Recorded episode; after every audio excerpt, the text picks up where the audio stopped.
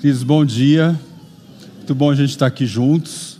Estou é, vendo que não é só o pedal da borda que o pessoal está evitando de vir, né? Aqui também o frio a gente tem ficado um pouquinho mais em casa, mais recluso, mas muito gostoso a gente poder estar todos juntos aqui nessa manhã. Quem está também à distância com a gente é um privilégio. E domingo, domingo é um é um dia que me lembra muito as cenas de família em casa, na casa dos meus pais. Então, era o dia de parentes, ah, tios, tias, primos, né? A gente se reunindo ali, os meus pais preparavam a mesa, ah, frutas. Também era um dia mais né, privilegiado na questão da comida, então a gente gostava também muito mais. Então você tinha até alguns, né, às vezes, alguns amigos ali, e nesse momento, desse ambiente, ah, histórias. Vocês estão me ouvindo bem? Ah, histórias eram contadas, né? Ali a gente contando, né? Então, histórias de viagens, né? vivências em comum. Então, você tinha aquele acolhimento, né? Aquele acolhimento gostoso, familiar. O estar, o estar em torno da mesa, se reunir, na realidade era, era um reflexo, um desdobramento da compreensão de quem nós éramos uns para os outros ali como família, do significado que tínhamos uns para os outros. Então, havia ali uma ligação, havia ali uma, uma conexão. Obrigado, querido. Uma conexão. Então, a refeição, né, o estar em volta da mesa, juntos, não era é, não era a comida em si, entende? Não era a refeição em si, mas o, o, o partilharmos daquele momento, né, a vida em comum, de fazer parte ali. Né? Então, hoje nós vamos participar, vamos participar da ceia, e quero ver se todo mundo já recebeu, pegou ali, né, o seu cálice, se falta alguém, uh, pode até levantar a mão, que a gente pode na integração ajudá-los. tem mais pessoas ali que não não receberam o cálice. Ah, então hoje nós vamos todos é, estar à mesa. Né? A gente vai estar à mesa partilhando do cálice e do pão. É uma grande, né? uma grande, como se fosse uma grande extensa mesa. Ou, ou talvez pequenas mesas né? espalhadas pelo, pelo auditório. E eu quero então propor que a gente possa criar criar esse ambiente aqui entre nós aqui presentes e quem está à distância também se sentir nesse acolhimento, como se estivéssemos sentados todos à mesa, todos juntos à mesa aqui e compartilhar enquanto a gente compartilha da palavra. Pode ser assim? Vamos lá?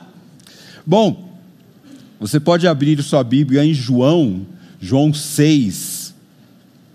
João 6, nós vamos ler a partir do versículo 51, João 6, 51. Se você tiver com a sua Bíblia eletrônica, enfim. João 6, 51.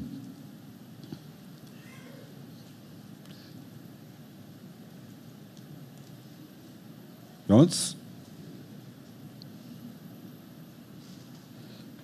Bem, então, sentados à mesa, então, todos. Vamos começar a ler o texto ah, que fala o seguinte: ah, Jesus declarando: Eu sou o pão vivo que desceu do céu. Se alguém comer deste pão, viverá para sempre. Este pão é a minha carne, que eu darei pela vida do mundo. Então os judeus começaram a discutir exaltadamente entre si como pode este homem nos oferecer sua carne para comermos? Jesus lhes disse: Eu digo a verdade. Se vocês não comerem a carne do filho do homem e não beberem o seu sangue, não terão vida em si mesmos.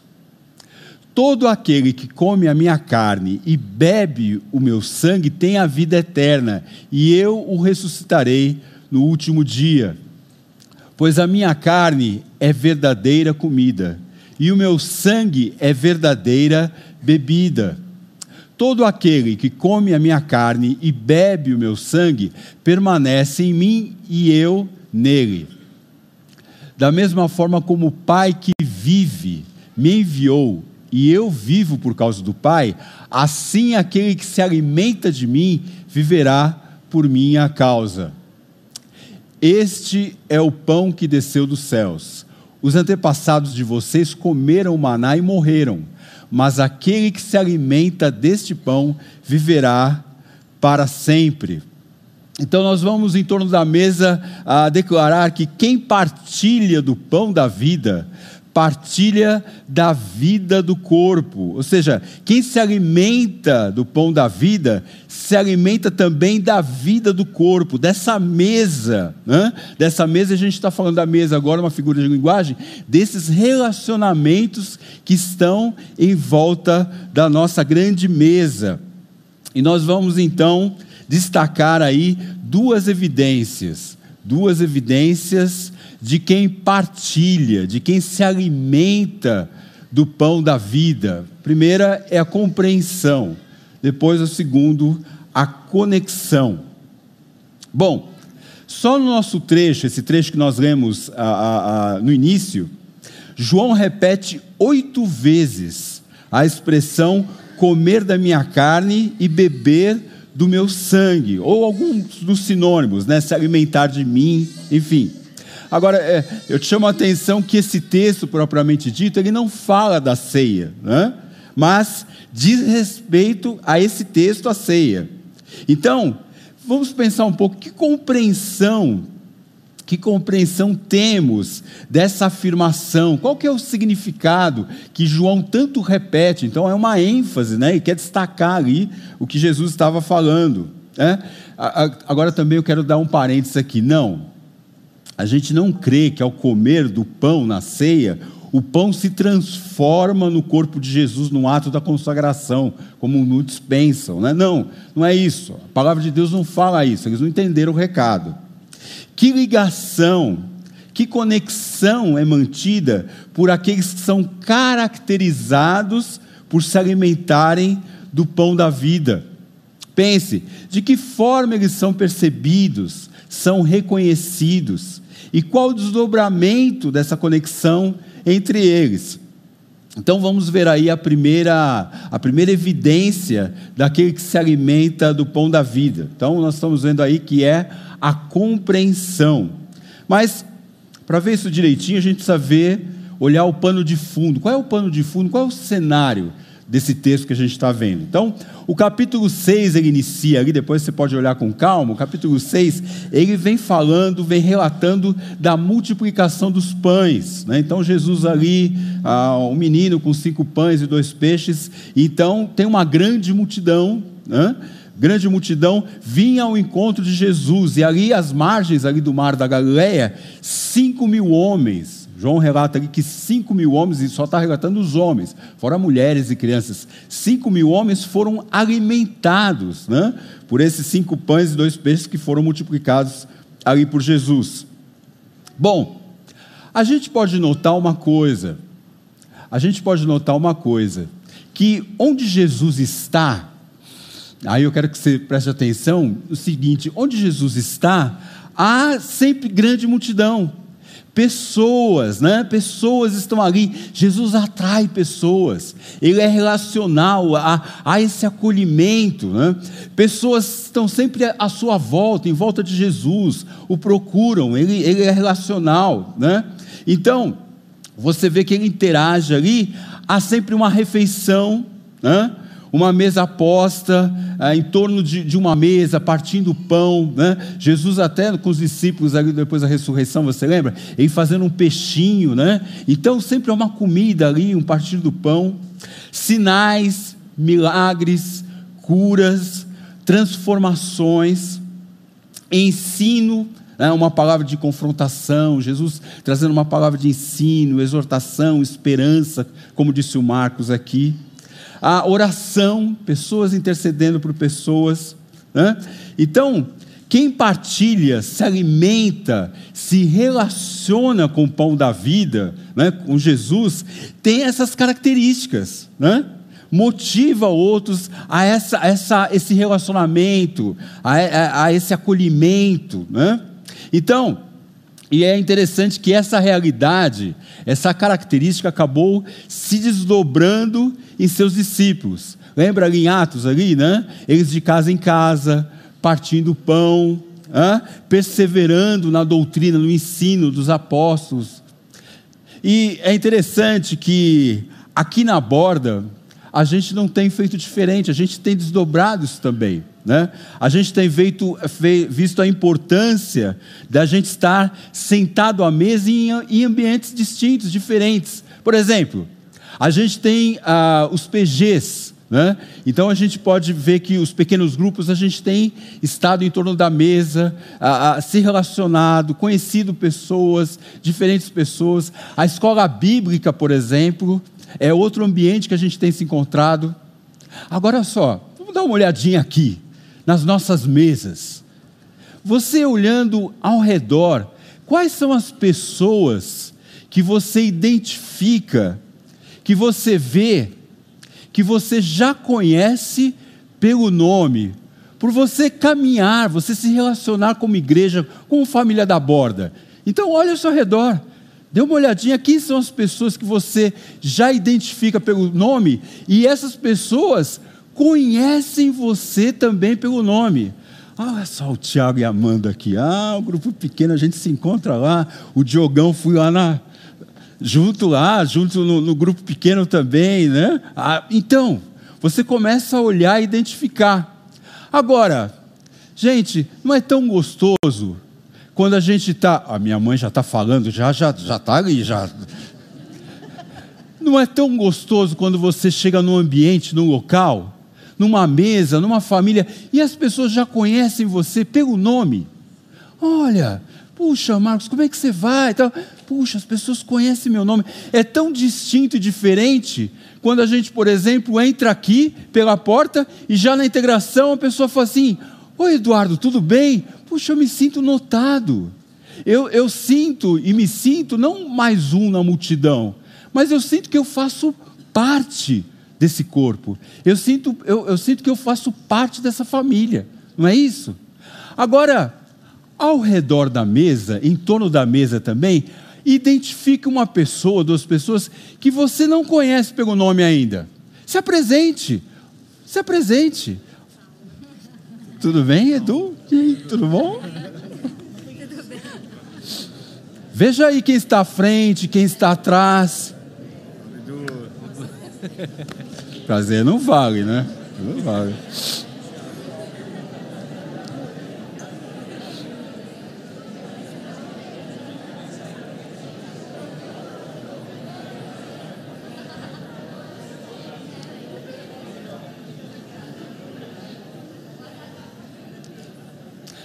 É isso mesmo. É como se a gente estivesse numa grande ou em pequenas mesas e você sentado à mesa, quando você está numa refeição, a refeição tem esse significado de você, de contato, de acolhimento, de relacionamento.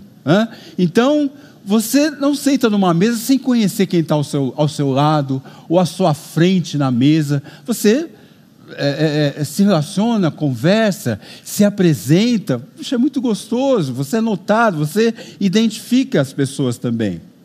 Agora, para que a gente possa ter a compreensão desse momento, a gente possa discernir esse momento de fato, né? É, dessa vivência como corpo, a gente precisa voltar um pouco no nosso texto e pegar o início do diálogo aí, diálogo de Jesus entre Jesus e os judeus. Né? Ah, ele fala o seguinte: vocês querem estar comigo, disse Jesus. Vocês querem estar comigo, vocês sempre me procuram, multidões, né? E ele sobe no monte, pega o barquinho, vai, atravessa o rio e o mar, e as multidões atrás dele. Mas ele falou assim: não porque vocês entenderam, não é porque vocês compreenderam os sinais, mas porque eu dei alimento para vocês, eu dei comida para vocês. Né? Algumas, as demais versões, a, maioria das versões, falam o seguinte: não porque vocês viram os sinais, mas a, a nova tradução, a transformadora, ela fala não entenderam, e acertadamente, vocês não entenderam os sinais, vocês não discerniram o que esses sinais querem dizer. Né? Os sinais, os sinais apontavam para um alimento espiritual, vindo do alto. Né? Eram curas, eram transformações, eram mudanças, sim, físicas, tinham curas físicas, mas também eram transformações de alma. Pessoas com alma angustiada, sofridas, solitárias. Ah, os sinais eles apontavam para um arrependimento, ah, uma mudança de rota. Ah, lembra do René falando aqui que quão belos são aqueles que levam as boas novas, porque esse, esses pés eles têm direção e propósito, tão forte isso. Direção e propósito, os sinais apontam para direção e propósitos. Os sinais levavam a um santo desconforto, a um incômodo, a uma compreensão e posicionamento em relação a quem Jesus é e do seu sacrifício na cruz, o que ele fez. O comer da carne, por outro lado, né, essa expressão e beber do sangue, portanto, desculpa, o comer da carne e beber do sangue é uma linguagem sacrificial. Né? João, quando é uma linguagem sacrificial, ou seja, era um pré-anúncio daquilo que estava por vir, daquilo que Jesus iria fazer, né? da sua morte voluntária, né? da sua morte substitutiva, ou seja, em nosso lugar. Agora, por outro lado, o comer dos pães e peixes era só um alimento para o corpo. Era só para o corpo, não é um alimento apenas físico, que era, que era perecível.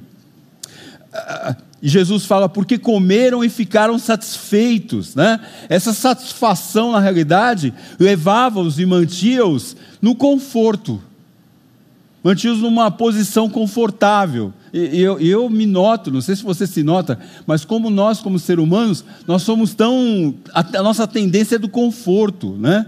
do cômodo. Né? do bem-estar. Ah, eu não quero ter problema, eu não, eu não, quero ter sofrimento, então esquece, né? Mas só oh, você tem que resolver tal coisa. Ah, eu não quero resolver, eu quero ficar, não tem problema nenhum. Essa é a minha tendência do cômodo, do confortável. Vimos que as multidões procuravam, seguiam Jesus, mas pense só, qual era o interesse das multidões? Qual era a motivação? Né? Por que, que elas não compreendiam? E aí a gente começa a ir um pouquinho mais fundo no texto. Por que, que elas não discerniam os sinais? Você quer saber a resposta, na realidade? Porque elas estavam, elas estavam arraigadas, elas estavam enraizadas e confortáveis na sua tradição, na sua religião, nos seus rituais. Confortáveis. É, porque a religião, os rituais, são confortáveis para o homem. Né? Porque muitos dos discípulos, ao ouvirem Jesus, reagiram de forma negativa. Se você olhar ali no versículo 60 do texto, eles falam o seguinte: Nossa, Jesus, mas é dura, difícil e ofensiva, ofensiva essa palavra do Senhor. Mas a realidade, e essa é a realidade de muitos de nós aqui, por exemplo, minha, eles teriam que desconstruir toda a teologia deles, desfazer, desapegar de toda a tradição, de todos os valores religiosos, de toda a garantia religiosa, porque a religião, as tradições, a religião, elas, elas dão garantia, olha, você vai poder fazer isso, você vai ser aquilo. Tira as garantias, tira as regalias. A pessoa se sente desconfortável, não né? Isso dá trabalho. Gente, vocês têm visto, como eu também tenho visto, estudar a palavra dá trabalho. Para que eu saia da tradição, da religiosidade, eu preciso ver o que, que a Bíblia fala. Não, peraí, o que, que a Bíblia de fato fala? Isso dá trabalho. É mais cômodo e confortável falar assim: ah, não, o pastor tal falou isso tal, então para mim basta. Ah, se ele fala, a responsável. Não, a responsabilidade é minha. A responsabilidade é sua, porque você vai vai, vai prestar conta a Deus da sua vida. Não vai ser o pastor ou quem está falando. Eu vou prestar conta. Então eu preciso checar. Mas isso dá trabalho. E isso mexe com o meu orgulho. Porque quando eu olho e falo assim, não, eu sei tal coisa, tal, e a pessoa fala assim, não, mas espera aí, eh, Eduardo, vem aqui na palavra, não, não é bem isso. E eu falo assim, puxa, eu, eu realmente não observei certo, eu, eu errei, ou, ou preciso estudar melhor. Isso mexe com o meu orgulho.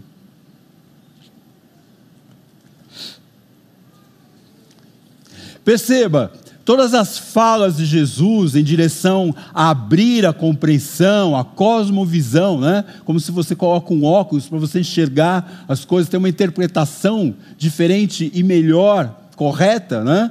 Toda, todas as falas de Jesus em direção a eles, do relacionamento com Deus, não se dá por meio de rituais, né? que o relacionamento com Deus não se dá por meio de regras, de méritos humanos mas sim pelo reconhecimento de quem Jesus é e da sua obra na cruz, né? E a gente vê o que for sem Jesus, ou acrescentado além de Jesus, Jesus está falando: isso é morte. Isso não sou eu, não é o meu evangelho, não é minha palavra, isso é morte. Né? Não tire nada da minha palavra, não, não acrescente nada também. Né?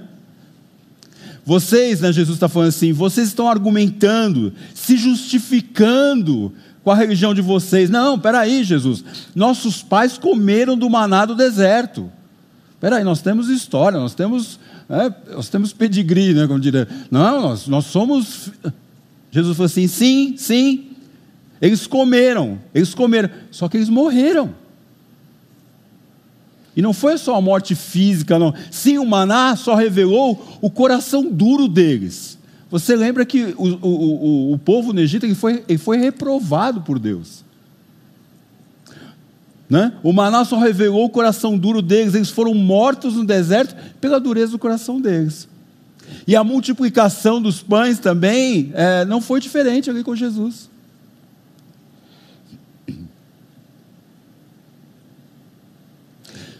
Por isso, agora, eu, eu, em torno dessa mesa, nesse momento, a gente vai pegar só o pão, somente o pão agora.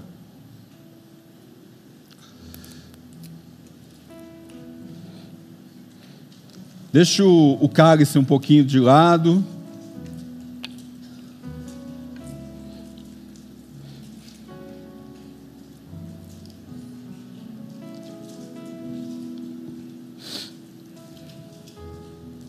Estamos em torno da mesa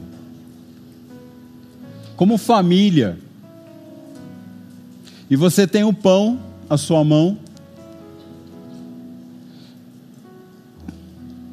E é importante, é fundamental que nós, como família, a gente possa ter esse momento de uma forma correta,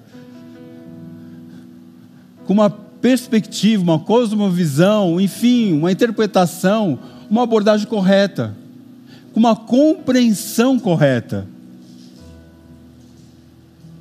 Olha, não há outro caminho a ser traçado a Deus, com o Pai, com o próprio Deus, se não for pelo seu Filho. Não há mérito em mim, não há mérito em você.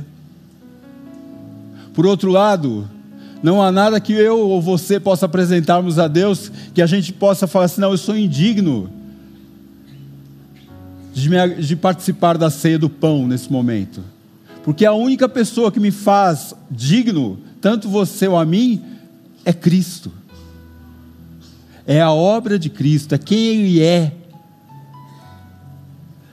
Ele fala: Eu sou o pão vivo. Eu sou o pão vivo. Eu sou o pão que dá vida. Eu sou o pão que produz a vida.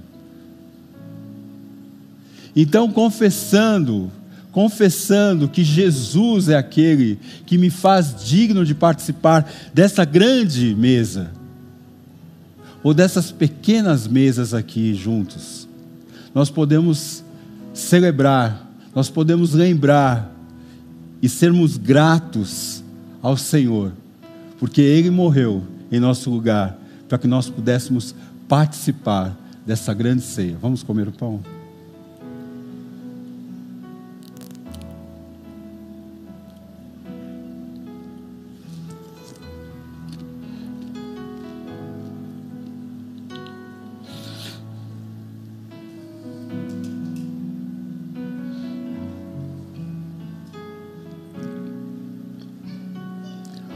Jesus, nós agradecemos porque o fato de a gente comer o pão nos lembra que o Senhor é o pão vivo que desceu do céu. Obrigado porque a tua morte me fez estar em paz com o próprio Deus. Jesus, obrigado porque as nossas guerras acabaram. A nossa guerra com meu eu, a nossa guerra com quem eu sou. Deus, o Senhor pacificou o meu coração, o Senhor pacificou a nossa mente, porque nós temos paz com o Senhor hoje. E isso nos dá chance, nos dá liberdade de nós travarmos as nossas lutas agora em paz com o Senhor. E isso é tudo que nós precisamos, ó Deus. Apesar das nossas lutas, apesar das nossas imperfeições, das nossas limitações, ah, Jesus, nós temos o Senhor. Nós temos o pão da vida conosco, Deus. Isso é mais que suficiente. Obrigado por cada pessoa que está aqui agradecendo, sendo grato em torno dessa grande mesa que é a tua família, Jesus. E nós representamos essa grande família também aqui. E por isso nós louvamos, te agradecemos em nome de Jesus. Mas não termina aqui. A nossa grande mesa não termina aqui, ainda continuamos em torno da mesa.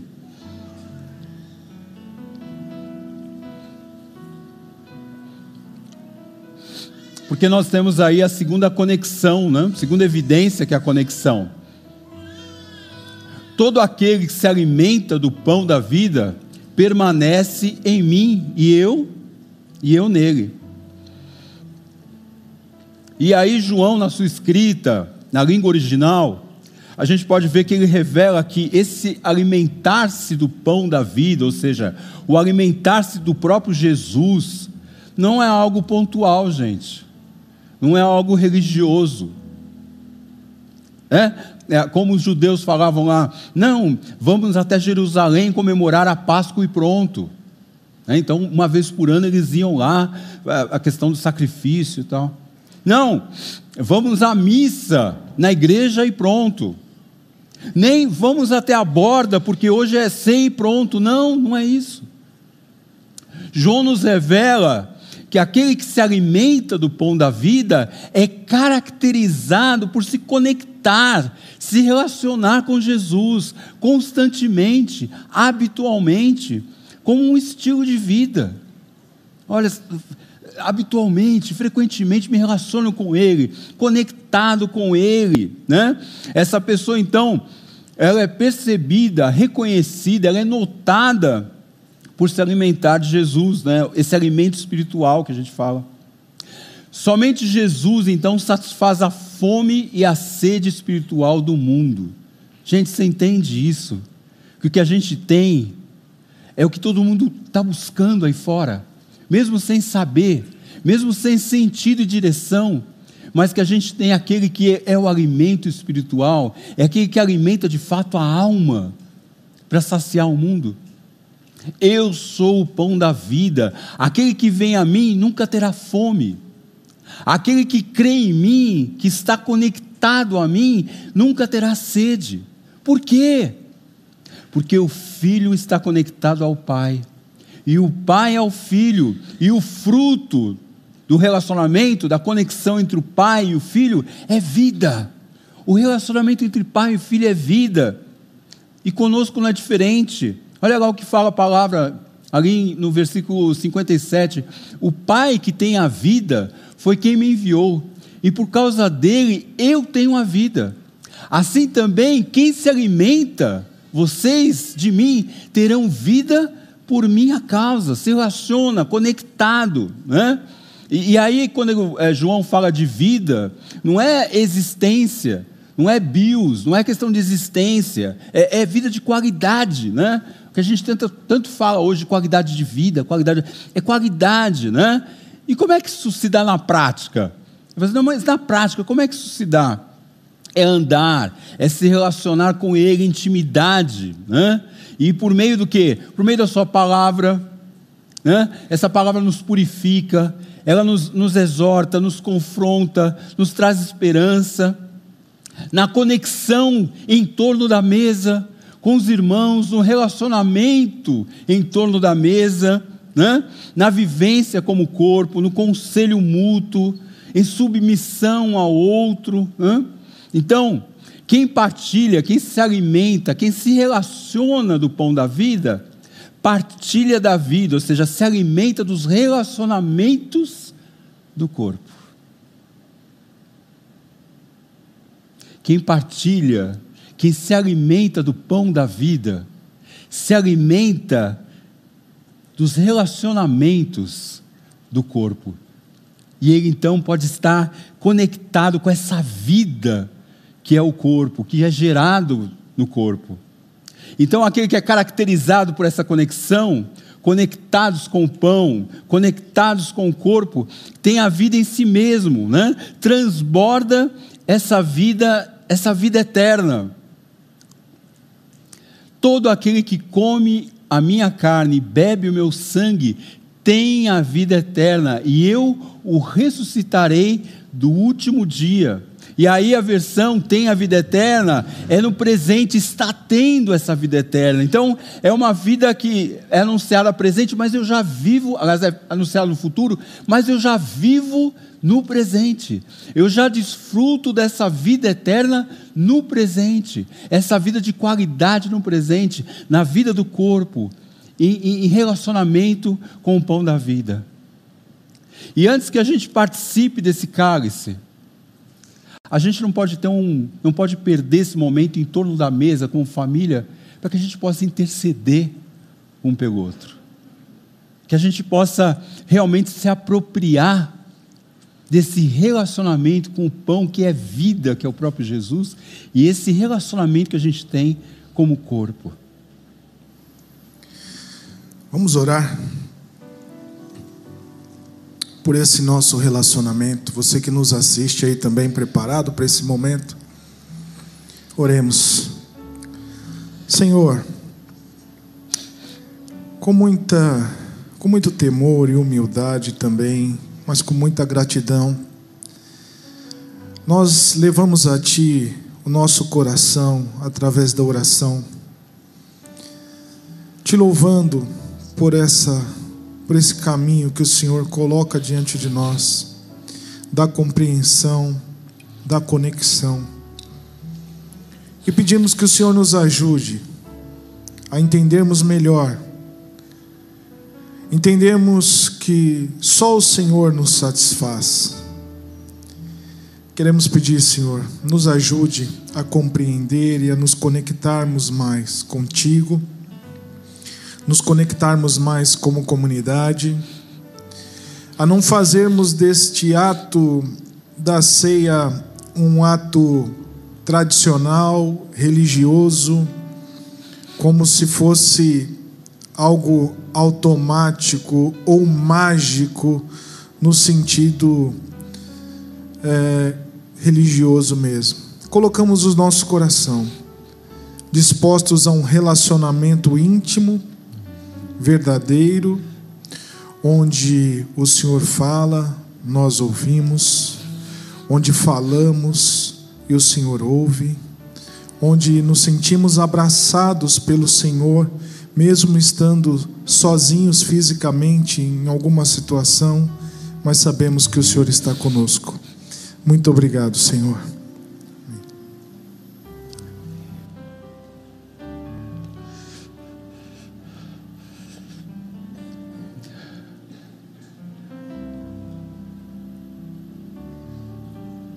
Todo aquele que come a minha carne, bebe o meu sangue, tem a vida eterna, e eu ressuscitarei no último dia.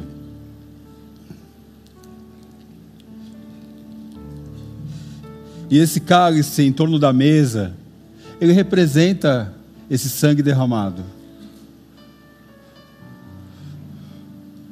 Nós então podemos beber e lembrar que um dia ele voltará para nos resgatar de fato, de verdade, nessa plena vida eterna.